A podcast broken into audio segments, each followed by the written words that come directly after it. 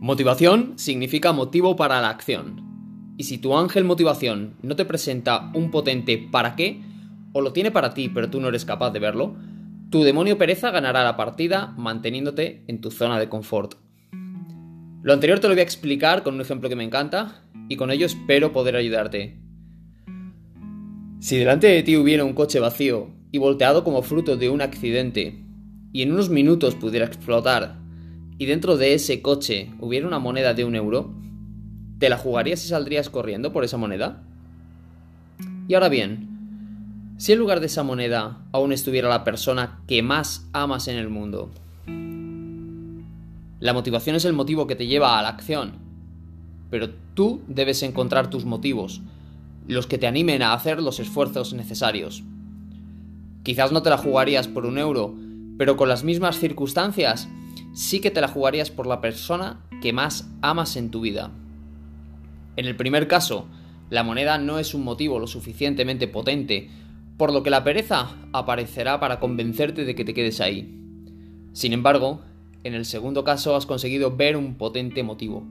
Un potente para qué, que te lleva a la acción, que es poder salvar y no perder a quien más amas en tu vida. Encuentra tu para qué y entonces tendrás tu motivo para la acción. La motivación, por tanto, es intrínseca, va dentro de cada uno de nosotros, va dentro de ti y solo tú puedes encontrarla. Cuando tu salud física y mental es la que está en juego, pregúntate una cosa. ¿Tú cuánto te importas?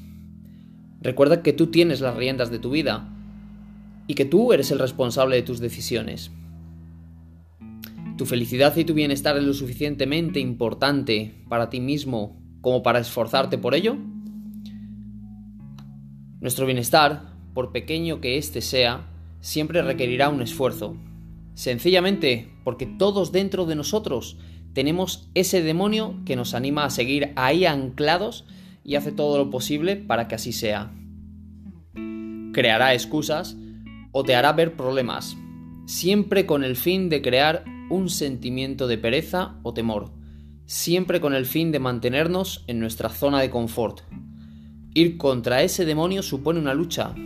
Hay quien está más entrenado y le vence con más facilidad.